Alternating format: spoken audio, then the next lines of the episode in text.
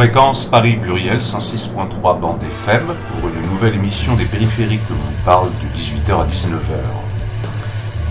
Aujourd'hui, vous allez pouvoir entendre les interventions qui ont eu lieu dans le cadre de la session de l'Université du bien commun, session inaugurale pour la première fois à l'Académie du climat de Paris, sur le thème Les biens communs, l'horizon pour le climat. Session inaugurale 1 qui s'est déroulée le 11 juin 2022 à l'Académie du climat, nouveau partenaire de l'Université du bien commun. Aujourd'hui, vous allez pouvoir entendre les interventions notoirement de Alexandre Monin, docteur en philosophie de l'Université Paris 1 Panthéon-Sorbonne, directeur scientifique de Reagan's Media Lab, entre autres, Corinne Ducré, cofondatrice de l'Université du bien commun et fondatrice et présidente du festival Chemin Faisant. Elif Caracartal, anthropologue et réalisatrice de films documentaires. Yovan Gilles, qui vous parle sur cette onde, également cofondateur de l'Université du bien commun et des périphériques vous parle. Vous pourrez également entendre Patrick Vivray, philosophe et essayiste, conseiller maître honoraire à la Cour des comptes, très actif dans les mouvements altermondialistes.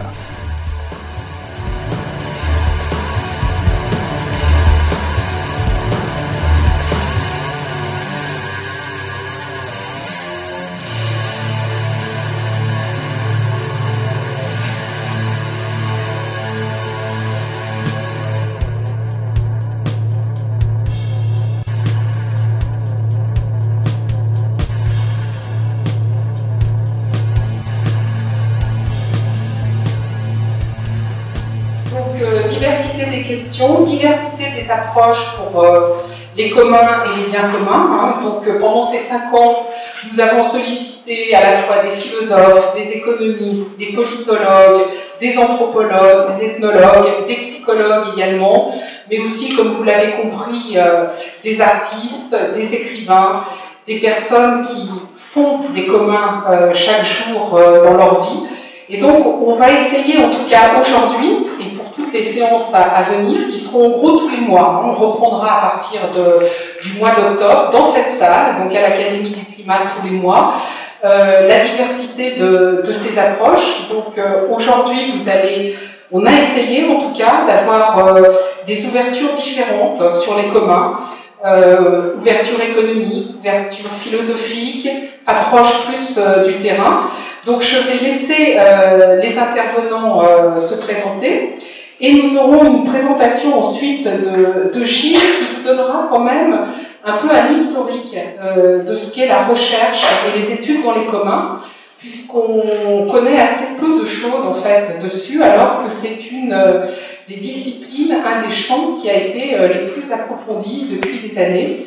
Et une de nos peurs, pour rien vous cacher, c'est que le concept de commun, bien commun, qui était quand même un peu peu connu du grand public il y a une dizaine d'années, et depuis deux ou trois ans, euh, commence à arriver dans toutes les sauces, euh, notamment dans le champ du marketing, dans le champ de, la politique.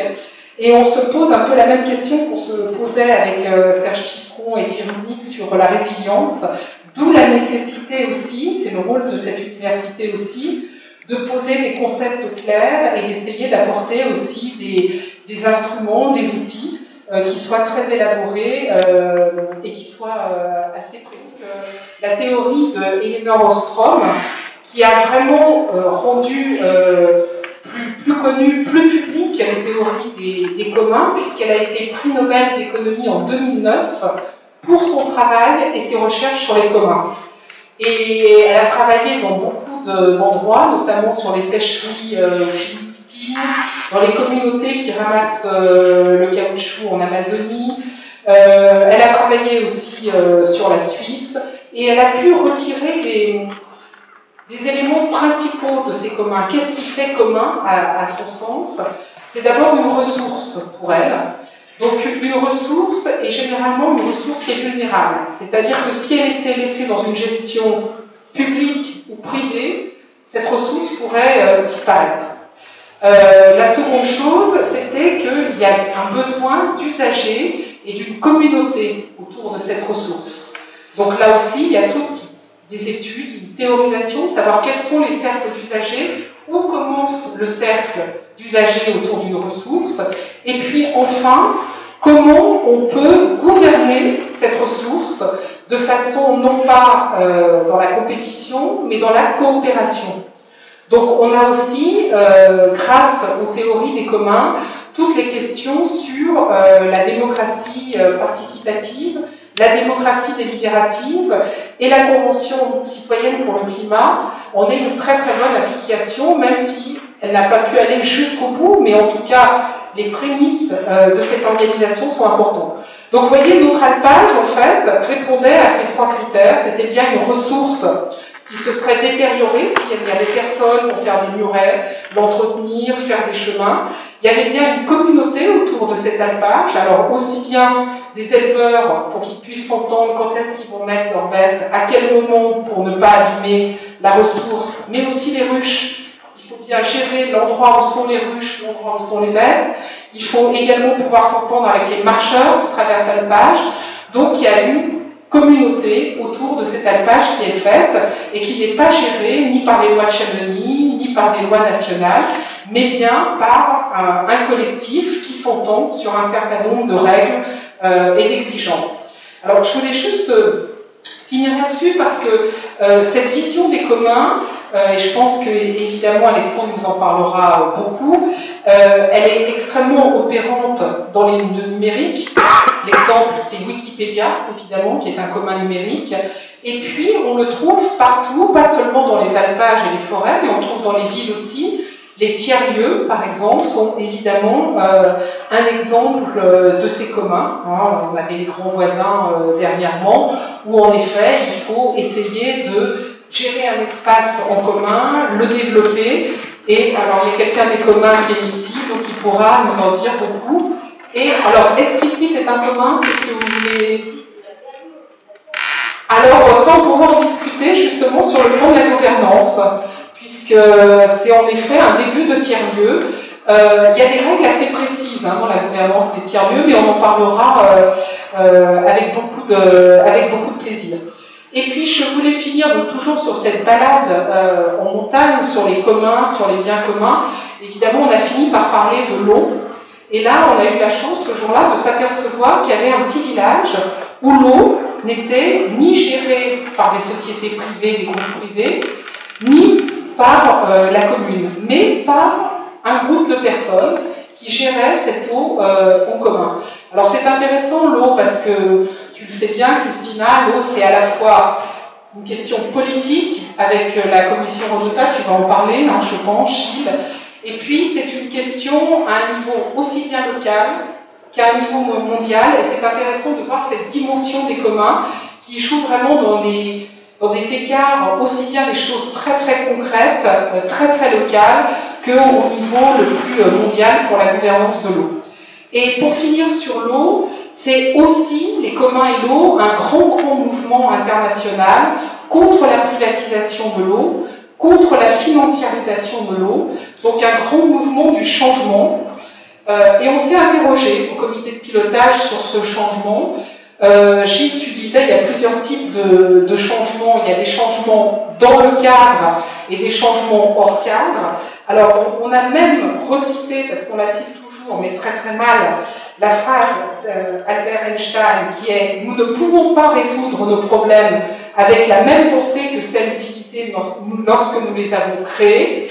Donc, euh, ce que nous vous proposons, c'est ce que disait Christina, c'est de changer de cadre, c'est de changer de paradigme, c'est-à-dire de voir euh, les communs et le climat, non pas euh, le climat, la nature comme une ressource, mais d'avoir, de changer notre rapport au vivant. Alors, on a déjà fait deux sessions sur ce sujet avec Benjamin Coria, qui a beaucoup interrogé, bien évidemment, euh, l'analyse de l'Anthropocène, qui, euh, depuis le XVIIe siècle, évidemment, a réduit totalement la nature à des, à des ressources, et aujourd'hui, comment réenchanter, évidemment, euh, ce monde, que ce soit par la connaissance des pratiques des peuples autochtones, ou que ce soit par un nouveau droit, notamment le droit du vivant. Et nous avons en effet convié euh, Camille de Toledo sur le Parlement Loire, euh, également Marine Calmet, euh, sur comment devenir des gardiens de la Terre et des futures générations. Donc voilà, c'est les, séances aujourd'hui et les séances à venir, on vous invite à se décaler à ce nouveau paradigme entre le, climat et euh, les communs. Voilà. En lien avec l'une des questions euh, évoquées notamment euh, par Christina à l'origine, sur l'importance de, l'imaginaire, de l'utopie en tant qu'imaginaire en, en acte. L'un des enjeux, me semble-t-il, c'est que à partir du moment où le dérèglement climatique euh, rend euh, notre planète en partie inhabitable, le bien commun que constitue non seulement le climat lui-même, la planète elle-même, mais l'humanité menacée par le fait que si elle se retrouve sur une planète inhabitable, elle est menacée dans son existence même et son lien avec euh, le système du vivant, eh bien, cette euh, menace est en même temps une ressource du côté du désir. C'est-à-dire, à l'évidence, la perspective de prolonger les lignes est impossible. C'est la raison pour laquelle le terme de transition peut créer euh, des confusions parce qu'il donne l'impression en quelque sorte que on pourrait prolonger les lignes. Ça, c'est radicalement impossible. Mais il y a une nécessité de penser un imaginaire tel que les bouleversements qui sont nécessaires et le souhaitable, le désir de ces bouleversements soient plus importants que la peur, qui est une peur légitime par ailleurs, que ces bouleversements mettent fin au règne des chenilles. À côté du dérèglement physique, qui est une évidence, même si cette évidence a été longtemps niée par euh, les réseaux climato-sceptiques ou les lobbies qui avaient intérêt à maintenir euh, le plus longtemps possible les énergies fossiles, mais à côté de ce dérèglement-là, qui est le dérèglement physique, il y a un autre dérèglement qu'on peut qualifier de glaciation émotionnelle et qui renvoie justement au phénomène de peur lié à ces identités raciales. Et on ne peut avancer vers un désir de métamorphose que pour autant qu'on travaille sur ce volet-là, qui est la question du sensible et pas simplement des raisons rationnelles qui amènent l'humanité à euh, se rendre compte qu'elle ne peut pas continuer les lignes actuelles. Il faut aller travailler sur le rapport entre peur et désir. Et le désir étant lui-même lié à un imaginaire euh, positif. Eh bien, seule une humanité qui commencerait pour de bon à devenir sapiens, serait capable d'entrer en métamorphose et faire face à ces défis à la fois le premier sapiens, le sapiens de l'intelligence, mais à ce moment-là, il faut que ce soit une intelligence créatrice, parce que c'est pas une intelligence destructrice qui peut permettre de faire face à ces défis. Et le deuxième sapiens, le sapiens de la sagesse, il faut pas l'entendre sous forme ascétique ou sacrificielle, il faut se souvenir que le mot sapiens vient de sapere, et sapere en latin, c'est la dégustation c'est la saveur. Donc la sagesse, c'est la sagesse du bien vivre. C'est la sagesse de l'art de vivre pleinement, intensément, l'art de vivre à la bonne heure, comme on le dit, y compris dans certaines rencontres de chemin faisant. Sur l'histoire des communs, les Anglais disent les commons, les commoners, les biens communs, c'est un petit défi de vous faire une synthèse aussi valéant quelques millénaires. Vous voyez Alors, les communs font retour depuis 25 ans, à peu près, 25, 30 ans, pour deux motifs, à mon sens. D'une part, euh, la pression écologique, les sous-pressions écologiques. Et l'autre motif, c'est aussi l'annexion par, disons, le capital euh, de tout ce qui jusqu'alors se dérobait au capital. On va parler de monétisation de la nature, et puis à partir du milieu des années 80, avec la permission du gouvernement américain, le fait d'étendre à la nature le droit de propriété intellectuelle, notamment avec le brevetage du vivant, ce qui est une nouvelle innovation du capitalisme par rapport à celui du XVIIe siècle, par exemple, qui aura beaucoup entamé la vivacité, notamment des communs. Alors, on va faire quelques retours. Euh, les communs, on va s'intéresser à l'Occident. Alors, euh, toi, tu as dit Ubuntu en Afrique. Viola Acker, une juriste qui a travaillé avec nous, a beaucoup travaillé sur la notion d'Ubuntu en Afrique subsaharienne. Des gens comme des personnalités comme Nelson Mandela citent souvent le Ubuntu et d'autres chefs d'État africains, euh, ou anthropologues africains, ou philosophes. Il faut savoir que ça peut avoir une incidence très concrète. Par exemple, une entreprise dans certains pays d'Afrique qui va s'implanter sur un territoire doit être, au nom de l'Ubuntu, dans une logique de donnant-donnant. Vous voyez? Hein? Donc ça affecte énormément le droit social et le droit des entreprises. Donc on n'a pas le temps d'en parler. je vais revenir à l'Antiquité. L'Antiquité, alors, commun, c'est koinos chez les Grecs. Et c'est dans le droit romain, véritablement, même s'il y a des chercheurs qui disent qu'effectivement, on trouve trace des communs et des biens communs dans l'ancienne Égypte, on va quand même réduire le spectre à nos amis romains, qui étaient autre chose que des salopards décrits par Astérix. Donc, l'émergence des biens communs va se faire dans le droit romain. Alors, par exemple, on a, il y a plusieurs notions juridiques qui sont très intéressantes. On va en retenir deux res communis. Alors, la notion de res en latin est polysémique, parce que res, c'est à la fois la chose, on va dire la res publica, la chose publique, oui, mais en même temps, euh, ce n'est pas qu'une chose. C'est aussi quelque chose qui prête à un bien. La double notion res, bien et commun, res communis. Et les Romains ont considéré que sur Terre, il y a des choses qui sont res communis. Pourquoi Parce que ce sont des res nullus, ce sont des choses de personne. Étant des choses de personne créées par la nature, personne n'a le droit de, de s'approprier ces choses-là. On va parler des océans. Et 2500 ans après, il y a les eaux territoriales, donc ça n'a pas marché. Euh, on va parler des fleuves, on va parler des rivages. Très important, les rivages. Les Corses en savent quelque chose parce que lorsque quelqu'un essaye de, de privatiser le rivage en Corse, maison, villa, plastiquée très important. Les fleuves et l'air. Et l'air. Et dira la chose suivante, il dira euh, dans ses écrits politiques que l'air, l'eau, euh, les océans, les fleuves appartiennent à tous dans la mesure euh, où il faut obéir, obéir aux principes de la nature qui les a créés. La nature a créé ces restes qui de facto les rendent communs à tous les êtres humains et non appropriables. Et là, on va revenir à la question de l'eau qui est très intéressante. C'est qu'une déesse, alors là, j'oublie chaque fois son nom parce que c'est pas la plus fameuse, qui s'appelle Latona dans la mythologie romaine.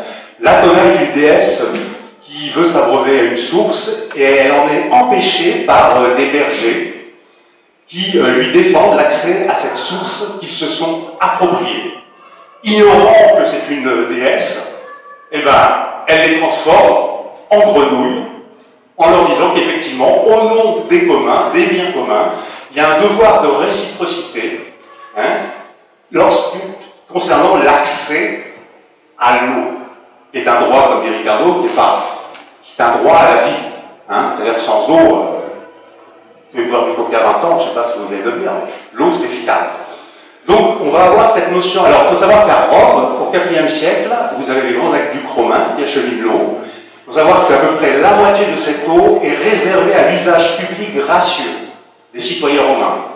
Je ne pas dit des esclaves. Enfin, les esclaves, il fallait bien aussi les hydrater pour qu'ils continuent à travailler. Vous allez avoir une partie d'eau acheminée vers des concessions privées, des concessions plus souvent agricoles, et puis à peu près, on dit à peu près 17% pour avoir des statistiques fiables, qui est acheminement, disons, pour l'empereur et toutes les intendances de l'Empire, y compris l'armée. Donc on a chez les Romains un usage public, un service public de l'eau. En plus, on ne la paye pas. On dit là, on vous la facture un petit peu comme ça. Même dans le cadre d'un service public, c'est normal de financer des infrastructures. Donc ça, c'est très intéressant dans, le droit romain. Euh, ensuite, on va faire, on va se projeter des siècles après, et on va avoir des communs d'une toute autre nature, notamment bas Moyen Âge, au Moyen Âge. On va trouver euh, la première charte, le traité de la charte des forêts euh, au royaume danois au Xe siècle. C'est-à-dire que euh, on va l'avoir celle plus importante en Grande-Bretagne de la part du roi Jean Santerre, porte bien son nom, Jean Santerre, qui rédige une charte des forêts qui consiste en ceci. C'est-à-dire que, que vous soyez sujet d'un seigneur, vous avez toute l'attitude, vous avez la liberté, par exemple par le droit d'affouage, pour collecter le bois, réparer votre maison, vous pouvez prélever dans la forêt toutes les ressources nécessaires à votre subsistance, sans contrepartie, sans monétisation, sans contrepartie monétaire. C'est très important, cette charte des forêts, des gens sont Alors, on va appeler ça, dans toute la période du Moyen-Âge, les droits communaux ou les droits banaux. Le droit banal, c'est un four banal, par exemple, ça peut être un lavoir, une commune, dans un village, ce n'est pas un service public, attention. Hein. C'est-à-dire que le service public, il s'oppose, par exemple, il est dans une relation d'antagonisme parce qu'il y a de la propriété privée, il y a du service public, c'est ça. Au niveau du monde médiéval, c'est des devoirs de réciprocité hein, qui sont envisagés. Hein. Euh, c'est des devoirs de réciprocité. Euh, pour l'accès, allez, le terme est toujours embêtant de ressources, celui-là aussi, on va essayer de, à un moment donné de le casser l'année prochaine, etc. Mais vous allez avoir donc, garantir un droit à la subsistance par les biens banaux et les biens communaux. Oui On y reviendra pas peut-être. Oui, Ah, ben on va aller faire un tour. D'accord, merci de cette information.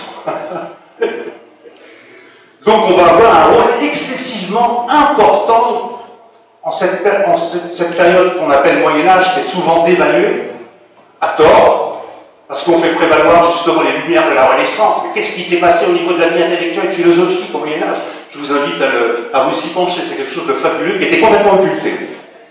Et qu'est-ce qu'on va alors on va se retrouver dans une période qui va être un tournant. Vous le connaissez pour celles et ceux qui ont déjà participé à des sessions de l'université, ça va être le mouvement des enclosures en Grande-Bretagne qui va créer des révoltes d'ailleurs, c'est-à-dire l'émergence la propriété privée, bien évidemment, qui existait chez les Romains.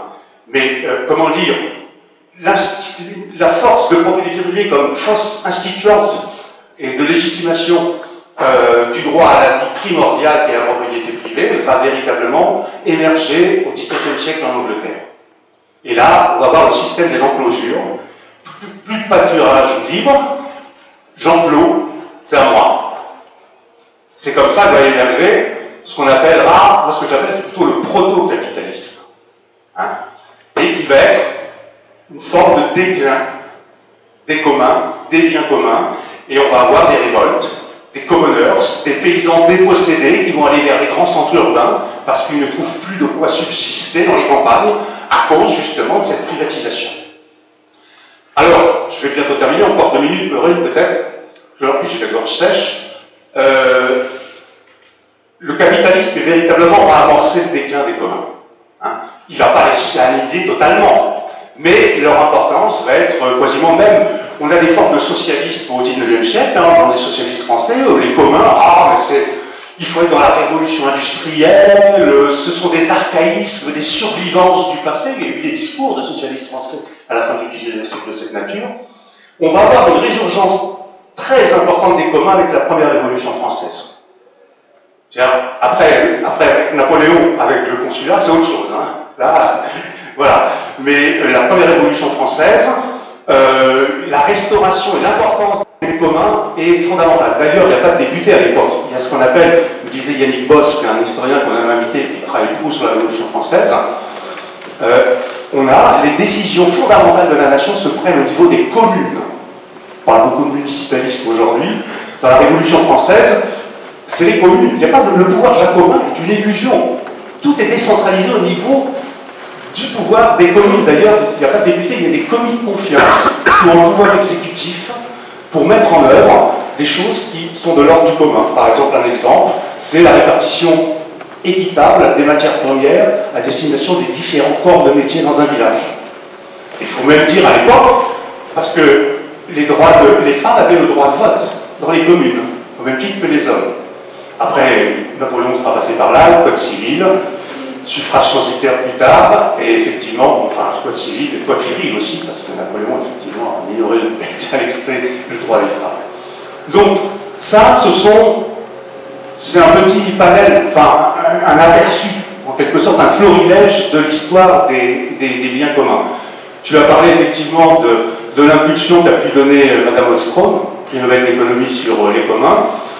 Mais je voudrais pour terminer euh, faire une remarque pour revenir faire retour au droit romain, parce que les principes de la nature évoqués par euh, Cicéron, hein, le fait, le caractère inaliénable, c'est-à-dire le fait, en fin de compte, les Romains disaient la chose suivante s'il y a de la res communis, c'est-à-dire il faut dissocier, déconnecter la notion de prix de la notion de valeur.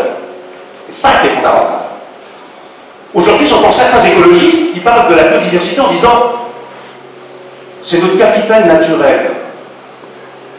Et on grignote notre capital naturel. Vous entendez pas, on parle de la nature? Capital naturel. Les mouettes, les requins, les orages, la grêle, capital naturel.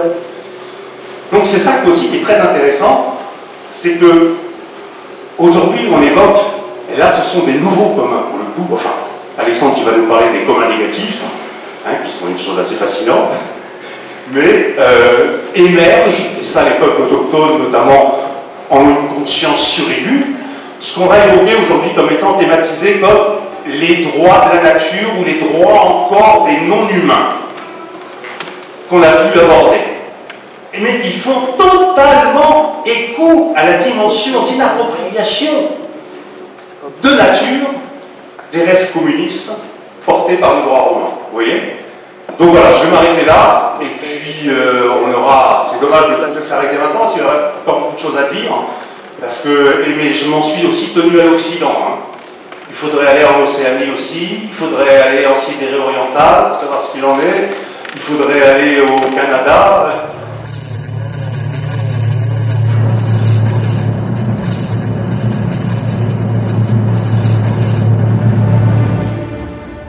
Vous êtes toujours sur fréquence Paris Pluriel 106.3 bande FM et vous êtes en train d'écouter les interventions qui ont eu lieu dans le cadre de la session inaugurale à l'Académie du climat de l'Université du bien commun sur le thème Les biens communs, l'horizon pour le climat.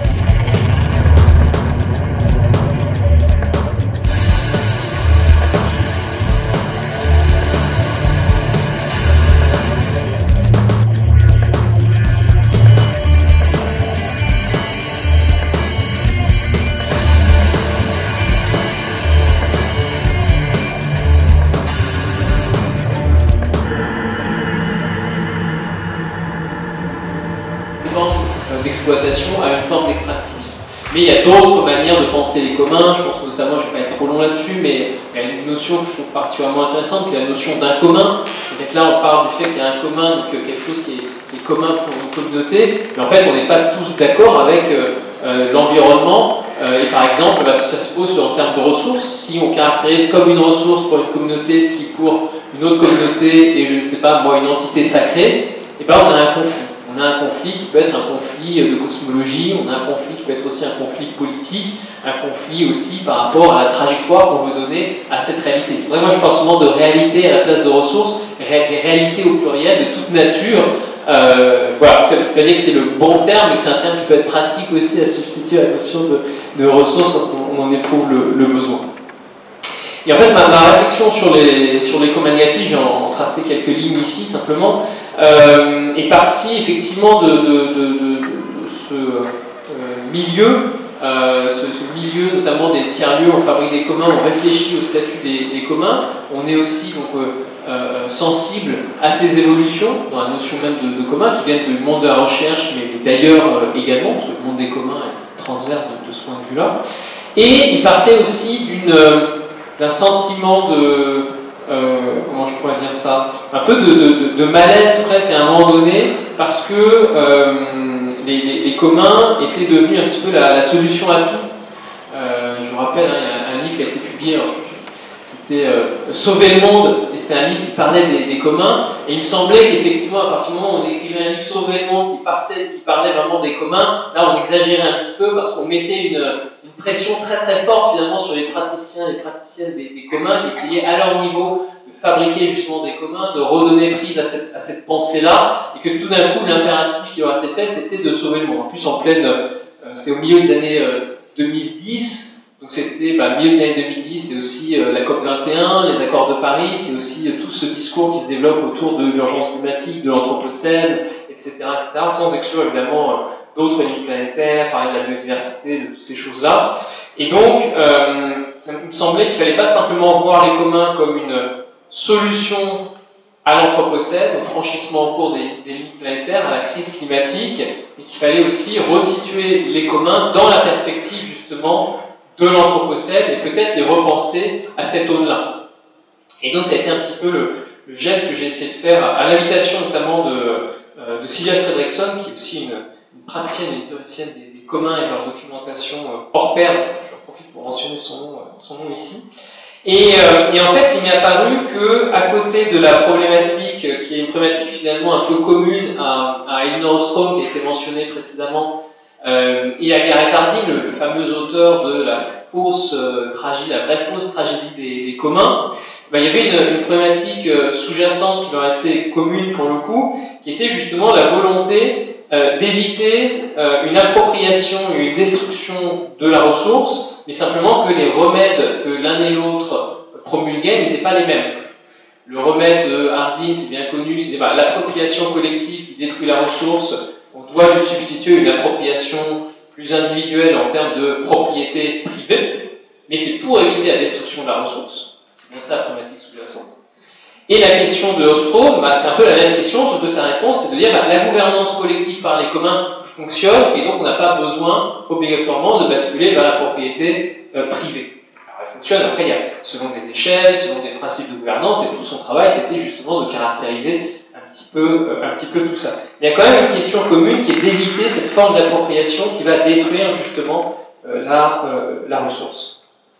Donc on est dans un monde avec des ressources positives, il faut éviter leur destruction. Et avec l'Anthropocène, la dégradation globale de l'habitabilité du monde, bien mon, constat c'était, et c'est toujours, on se retrouve aussi avec d'autres réalités euh, dont il faut euh, s'occuper, qui ne sont pas simplement des ressources un peu euh, bucoliques ou champêtres, qui étaient un peu les ressources qu'on évoque lorsqu'on parle des, communs au départ. On va parler de, de, prairies, ça peut être des rivières, on va faire boire les, animaux, on va boire soi-même, ça peut être les forêts évidemment, on va chercher le, bois, on va l'utiliser pour fabriquer des maisons, etc. Donc il y a cet imaginaire très fort et qui est très intéressant, mais assez naturaliste, euh, positif, d'un environnement euh, euh, habitable.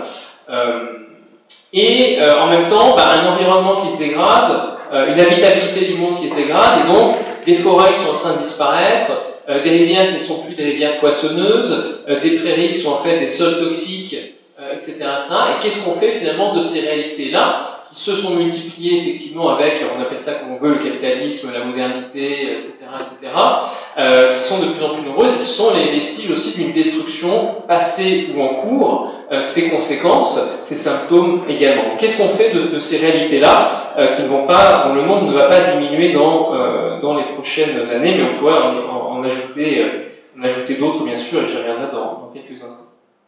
Et donc la problématique de ce point de vue, elle se renverse. C'est pas des réalités que tout le monde veut s'approprier. Il faut imaginer des règles de gouvernance pour éviter une appropriation destructrice, mais ce sont des réalités dont finalement personne ne veut hériter et qui sont en même temps nombreuses, qui sont là, et toute la question c'est de savoir qu'est-ce qu'on en fait aujourd'hui, qu'est-ce qu'on va en faire demain. Ça c'est un petit peu le, point de départ, euh, je vais y revenir, mais en fait ça m'a permis aussi, et des gens m'ont alerté sur le fait que la notion même de, commun négatif avait été utilisée au début des années 2000 euh, par deux chercheuses, euh, spécialistes notamment d'écoféminisme, deux sociologues allemandes, Maria Mies, chose bien connue dans ce domaine de l'écoféminisme, et Veronika Benholt Thomsen.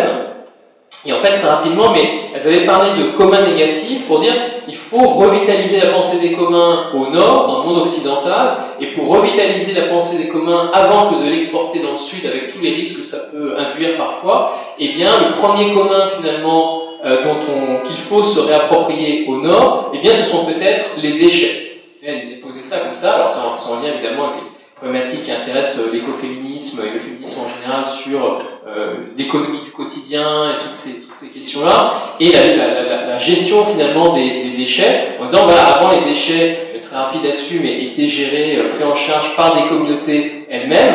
Euh, ce pas des déchets qui perduraient dans le temps, ils étaient absorbés par la communauté, des communautés d'humains et de non-humains, d'animaux, etc.. Ils étaient digérés finalement par la communauté. Et puis avec le capitalisme, avec les sociétés marchandes, les, communautés ont été brisées et leur ont été substituées justement euh, eh d'autres manières de fonctionner. Il y a eu un traitement centralisé des déchets par des acteurs économiques avec des visées euh, capitalistiques, de faire du profit, et donc ces déchets ont été retirés aux communautés. Et elles disent, voilà, si au nord on veut revitaliser une économie des communs, c'est aussi une économie du quotidien, eh bien peut-être que le premier acte, c'est de reprendre ces déchets, qu'elles appellent un peu ironiquement des communs négatifs, qui ne sont pas vraiment négatifs, pour Alain, ils sont assez bénéfiques pour revitaliser les communautés, et euh, voilà, c'est la première, la première voie vers une réappropriation plus large de, ces, de ces communs euh, en général. Alors, je vais passer sur cette histoire, mais il y a, un fil intéressant. Il y a un auteur euh, japonais au milieu des années 2010 qui reprend cette notion de, de commun négatif, et lui il caractérise le commun négatif du côté de l'infrastructure de traitement des déchets en général. Donc il y a un déplacement du déchet vers l'infrastructure. Il dit bah, l'infrastructure c'est un peu le commun négatif parce que personne veut euh, d'une, je sais pas euh, d'une usine de traitement de déchets à côté de, chez soi par exemple.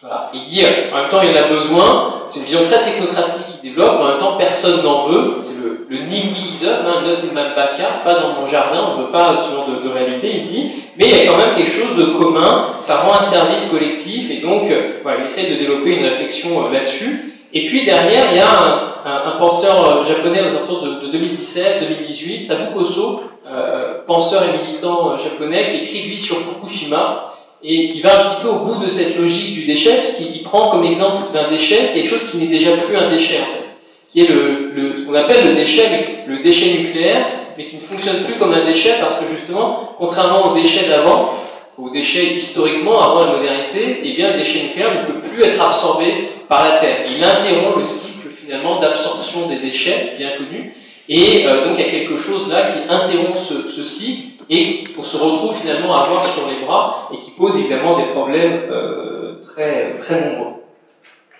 Et, ça, ça m'a aussi beaucoup, euh, beaucoup intéressé parce que c'est vrai que moi, j'ai d'une certaine manière aussi essayé d'aller au bout de, cette, de cette réflexion, mais à côté, sans en avoir connaissance à ce moment-là. J'ai essayé de retisser quelque chose par la suite, en pensant justement les communs négatifs, non pas comme des déchets vont vers peut-être autre chose, vers les ruines de Sabukoso, mais plutôt comme des ruines précisément.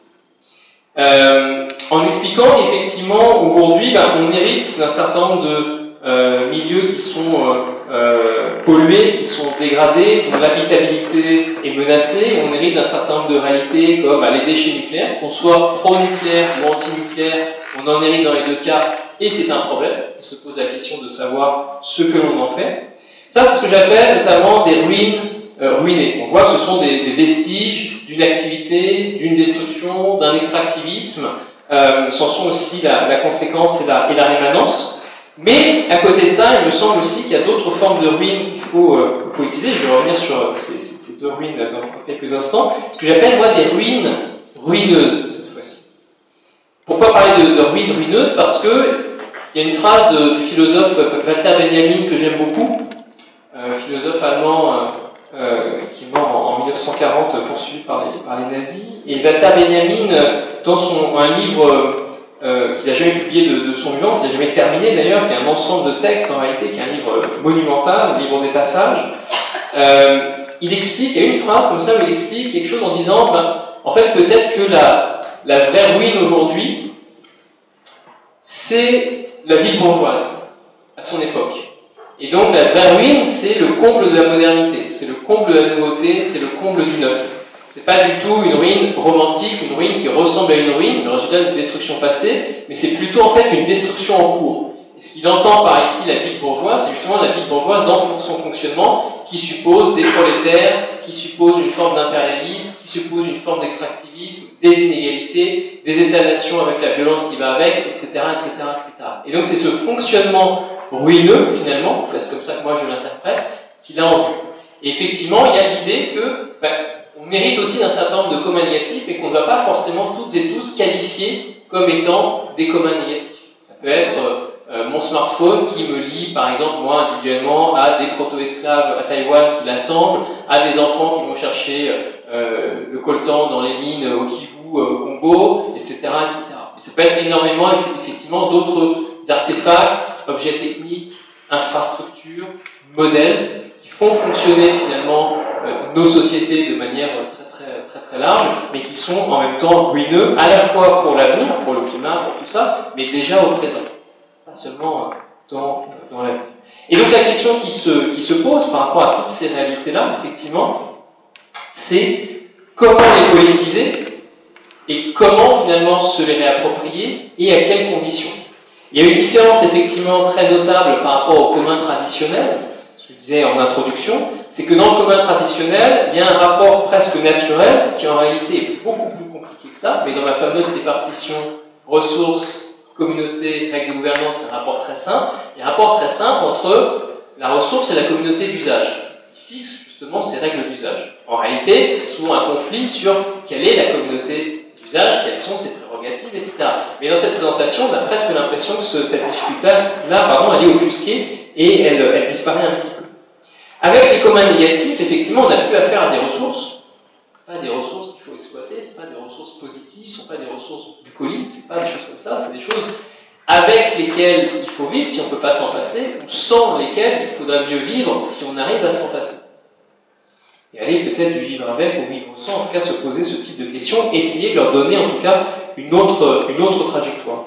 Et donc toute la question qui se, qui se pose pour les, les, négatifs, en fait, c'est euh, comment est-ce qu'on s'en empare, à quelles conditions, et comment est-ce qu'on passe d'une situation de fait, justement, à la capacité, précisément, à s'en emparer, à les interroger politiquement, à leur donner une autre trajectoire, et ça veut dire, une des conditions, c'est que le collectif qui en bute à ces communs négatifs ne soit pas laissé seul pour se débrouiller face à ces communs négatifs.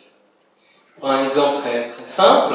Euh, C'est-à-dire qu'il faut élargir en fait la communauté du commun négatif pour impliquer aussi celles et ceux, ceux qui sont à l'origine de l'existence de ce commun négatif. Je prends un exemple très simple. Dans une ville euh, américaine, euh, dans, dans l'Illinois, qui est la ville de centre-ville, cas qui m'a beaucoup intéressé depuis plusieurs années, c'est une ville habitée quasi exclusivement par des Noirs américains, qui est, alors, pourquoi? Parce que c'est lié à des émeutes raciales au 19e siècle, à toute une histoire, un contexte compliqué. C'est une des villes les plus pauvres des États-Unis. C'est vraiment une ville extrêmement pauvre selon les critères, les standards euh, américains. Et c'est une ville, en fait, pour dire très vite, où les eaux usées ne circulent plus. Les infrastructures des villes alentours, de manière plus ou moins volontaire, avec le temps, eh bien, euh, empêchent les eaux usées de la ville de centre-ville de circuler. Ce qui fait qu'à certains endroits, quand quelqu'un tire la chasse d'eau, ces déjections se retrouvent dans son jardin. Ils sont gorgés d'eau, gorgés de déjections, gorgés de toutes ce genre de choses. Et quand vous avez un territoire qui est gorgé d'eau de cette manière, eh bien, ça devient rapidement un territoire qui est inhabitable. Et donc, toute la question pour cette population-là, c'est pas de se débrouiller seul face à cette tragédie, parce que c'en est vraiment une, dans les conséquences qu'on peut observer face à cette situation. Ça, ce serait une approche par la résilience, débrouillez-vous, vous êtes dans une forme d'empowerment et c'est formidable. on aura un rapport direct entre le commun négatif et la communauté. Tout l'enjeu, au contraire, c'est de recomposer un territoire habitable en élargissant la communauté concernée par ce commun négatif et en intégrant notamment les villes alentours qui sont volontairement ou involontairement responsables de la situation, qui sont à l'origine de la situation euh, du fait justement de leur fonctionnement même. La ville de centre-ville, c'est son nom. Tout à fait, c'est son nom. Centre-ville dans, l'Illinois, à côté de la ville de, Saint-Louis. Et donc voilà, l'enjeu avec les négatifs, c'est une extension, comme je disais, du public confronté à ce commun, qui ne doit pas être laissé seul pour se débrouiller, avec les acteurs qui sont responsables euh, de, des causes euh, ou des conditions qui font que la situation existe. Et il ne s'agit pas simplement de traiter les conséquences a priori, par exemple, comme avec les externalités négatives. Et donc, on pourrait dire, mais ce sont des communs négatifs, au départ, ce sont des communs de, de fait. C'est-à-dire que ce commun pour les habitants de centre-ville, c'est un commun de fait. C'est pas encore un commun au sens ostromien du terme. Il n'y a pas de règles de gouvernance qui ont été proposées.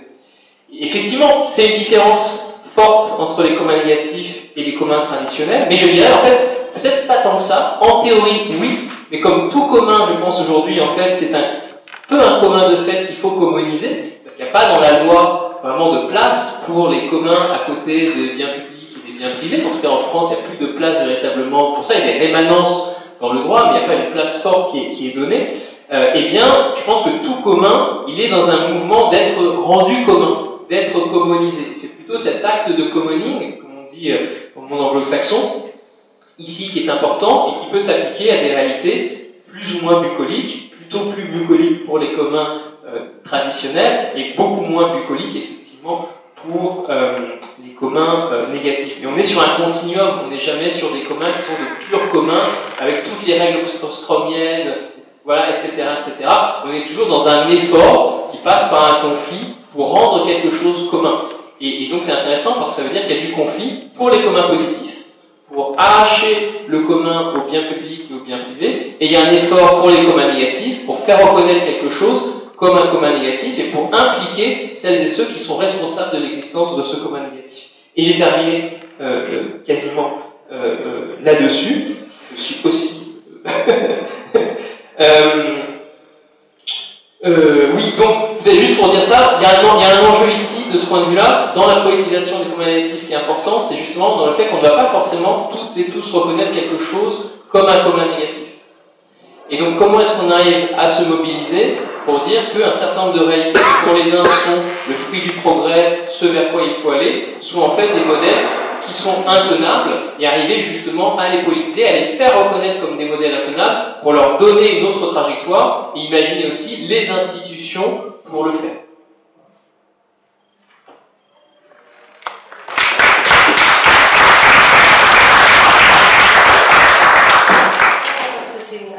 De gestion positive qui marche, euh, de gestion communautaire.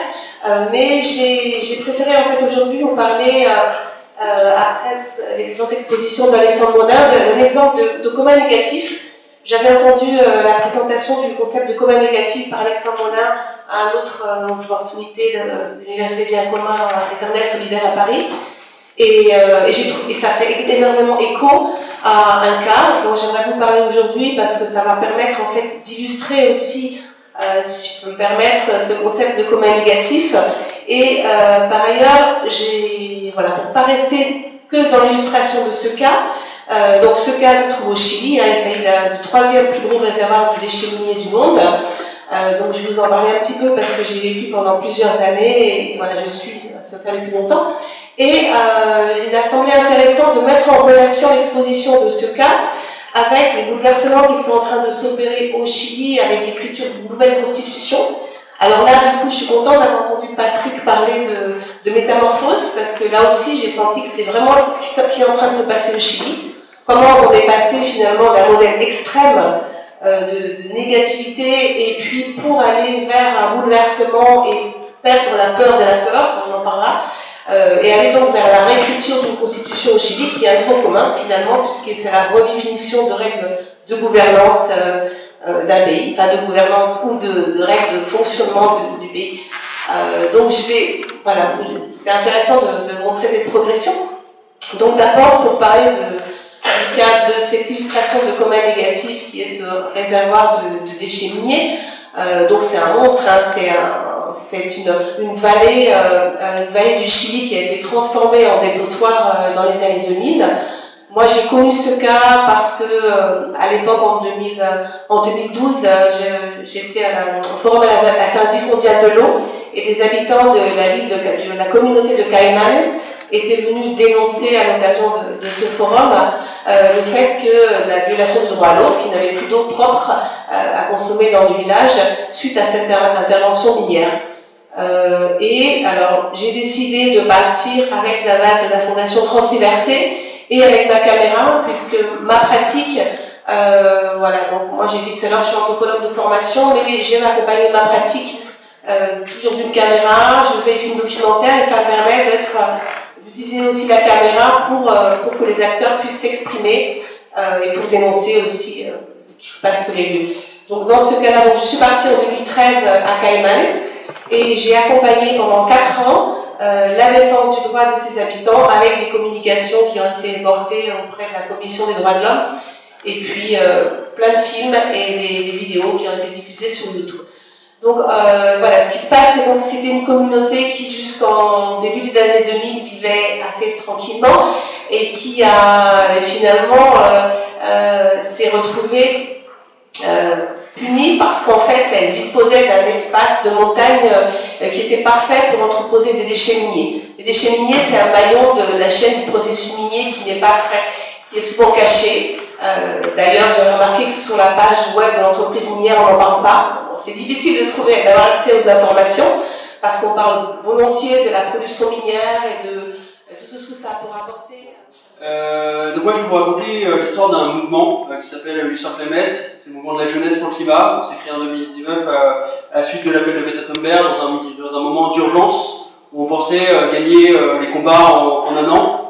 Euh, et c'était vraiment le climat qu'on avait, c'est-à-dire qu'on avait une politisation, une politisation, qui était euh, très rapide euh, de personnes qui n'étaient pas du tout dans ces milieux-là à la base. Et assez vite, il y a eu une désillusion, c'est-à-dire qu'on n'allait pas du tout gagner en un an. Et puis la vision qu'on avait de, des questions écologiques, qui était très environnementaliste et technosolutionniste globalement, bah, en fait était complètement hors de ce que c'est vraiment la lutte écologique et, du système auquel on, se bat. Et on a eu la chance en fait d'être dans un moment euh, politique qui était super intéressant, qui était la période des Gilets jaunes, et qui était la période aussi des euh, mouvements euh, contre la réforme des retraites. ce qui nous a forcé, nous, en tant que mouvement écologiste, à repenser comment on milite sur les questions d'écologie, plus que sur les questions purement est-ce qu'on va avoir de l'eau ou pas, est-ce qu'il va y avoir des, sécheresses ou pas, mais qui crée ce système dans lequel on est, et quel est le système qu'on a actuellement? Qui crée euh, ces problèmes environnementaux. Rapidement, le mouvement s'est structuré autour de certaines valeurs euh, qui sont euh, l'anticapitalisme, l'antilibéralisme, les questions aussi de lutte contre les oppressions, parce qu'en fait la question écologique est avant tout une question d'oppression des plus riches sur les plus précaires, des pays riches sur les pays les, les plus affectés par le réchauffement climatique, euh, souvent les pays du Sud et souvent les pays qui euh, ont très peu profité euh, de la mondialisation et de la croissance et qui, eux, sont directement impactés par, par, ces impacts du réchauffement climatique. Donc ce mouvement-là s'est structuré autour de ces valeurs-là et assez rapidement on a vu la fin, enfin, on a vu la limite que portaient les modes d'action, typiquement les marches, que beaucoup de mouvements portaient. Et courant septembre 2019, on a vu émerger d'autres moyens d'action euh, d'autres méthodes de fonctionnement et de, de lutte, euh, typiquement l'occupation euh, de l'option commerciale Italie 2, je sais pas si ça permet, enfin des gens en ont écho, qui était vraiment une convergence de plusieurs luttes, qui était la question de la lutte pour, contre le racisme avec tout ce qui était le collectif Adama. On avait le lien qui était avec les Gilets jaunes, et les Gilets jaunes ont vraiment apporté énormément au mouvement climat sur les questions de démocratie. C'est-à-dire que le climat, on ne peut pas l'imposer, la question climatique, on ne peut pas l'imposer c'est avant tout une question de gouvernance, euh, de euh, comment on structure la société. Et on avait euh, les jeunes pour le climat qui débarquaient dans, dans cette lutte sociale et environnementale. Et par la suite, on a eu, on a enchaîné sur des modes d'action toujours plus à l'avant-garde. On a eu des occupations et de, la réappropriation de lieux, et donc typiquement l'ouverture de squats euh, sur la partie, euh, je ne sais pas si vous voyez le quartier de Saint-Marc, euh, quartier de Saint-Marc qui est au niveau de l'île de France, enfin, au niveau de Paris, qui est un quartier en cours de gentrification qui maintenant est plus que gentrifié. Et la question c'était de recréer des lieux de. Qu'est-ce qu'il y a? Aucune idée. je ne connais pas d'avancement de Paris, mais juste dans le dans le dixième, voilà. Dans le oui. Ouais, euh, pas marque, voilà. Et, euh, donc là, c'était la question aussi de créer des nouveaux lieux euh, de lutte parce que, euh, typiquement dans notre éducation, dans nos espaces en tant que lycéens, étudiants, euh, ce qu'on nous apprend, c'est l'individualisme, c'est la méritocratie, c'est tous contre tous et pas de collectif. Et on nous apprend pas en fait l'aspect social, c'est cloisonné. Par exemple, moi je fais des études de sciences et ces études de sciences, guillemets, dures, on méprise cette question sociale. Il y a très peu de liens qui est fait. Donc ces espaces-là de des tiers-lieux, comme vous pouvez les appeler, euh, de discussion, de partage et de euh, mixer un peu des, personnes qui n'ont pas les mêmes vécu, euh, a permis énormément d'enrichir ce mouvement-là. Et donc, depuis, le mouvement a pour vocation l'émancipation de la jeunesse, de permettre à des personnes qui n'auraient pas été touchées par la lutte de s'émanciper, et aussi de soutien aux luttes locales et globalement d'organiser une lutte radicale et sur les questions écologiques. Et donc dans ce cadre-là, les biens communs euh, se posent, c'est-à-dire que la majorité euh, de nos luttes sont sur les biens communs. Deux, choses. Euh, d'une part, c'est une autocritique que je fais, en, employant le terme de, peur, ça, induit une confusion. J'aurais mieux fait de parler d'angoisse que de, peur. Pourquoi? Parce que la, la, peur, au sens précis du terme, elle euh, situe des menaces précises et elle crée une réaction de défense légitime par rapport aux menaces. Et de ce point de vue-là, c'est ce que Jonas avait appelé l'heuristique de, la peur, il y a un bon usage des peurs. Il est euh, sain de pouvoir euh, avoir peur euh, de d'un méga-feu, euh, d'une élévation du niveau des mers, etc., Par contre, quand la peur se transforme en angoisse, là, on est dans une mélasse où tout est indistinct et autant les peurs déclenchent de la réaction de vie, autant l'angoisse déclenche de l'impuissance ou de la sidération. Donc c'est ça, c'est pas du tout euh, par rapport à, la partie fondamentale de, ta question, mais je tiens à le préciser parce que très souvent, et je suis le premier à le faire, euh, l'usage indistinct du, terme peur peut créer aussi ce, malentendu. Alors, ensuite, moi j'aime beaucoup Gramsci, et je me suis nourri euh, de, Gramsci depuis très longtemps, mais je pense que c'est plutôt Édouard Glissant que Gramsci qui nous utile. Et que, y compris euh, la recherche de l'hégémonie, fut-elle culturelle, est une erreur profonde. Parce que toute hégémonie déclenche, comme le dit euh, Glissant, des réactions du côté des identités racines. Parce que c'est euh, de la domination, de l'absorption, etc. Alors, euh, on peut dire, ah ben oui, mais c'est moins grave que ce soit de la domination culturelle plutôt que de la domination euh, politique ou économique. C'est quand même de la domination et qui déclenche ces phénomènes d'identité racine. Et je pense qu'il nous faut nous libérer de la recherche hégémonique. Et justement, si on veut, ce que propose Glissant, être capable de co-construire du commun, cette co-construction suppose qu'il n'y ait pas un acteur qui soit perçu par les uns et les autres en position euh, euh, hégémonique. Ainsi se termine cette émission des périphériques vous parle, lors de laquelle vous aurez pu entendre les interventions qui ont eu lieu dans le cadre de la session inaugurale de l'Université du bien commun à l'Académie du climat de Paris sur le thème Les biens communs, l'horizon pour le climat. Vous avez pu entendre Alexandre Monin, Corinne Ducré, Elif Caracartal, Yovan Gilles et Patrick Vivray. Restez sur les ondes et quant à nous, nous nous donnons rendez-vous pour le troisième mardi du mois prochain de 18h à 19h pour une nouvelle émission dédiée au bien commun. Au revoir.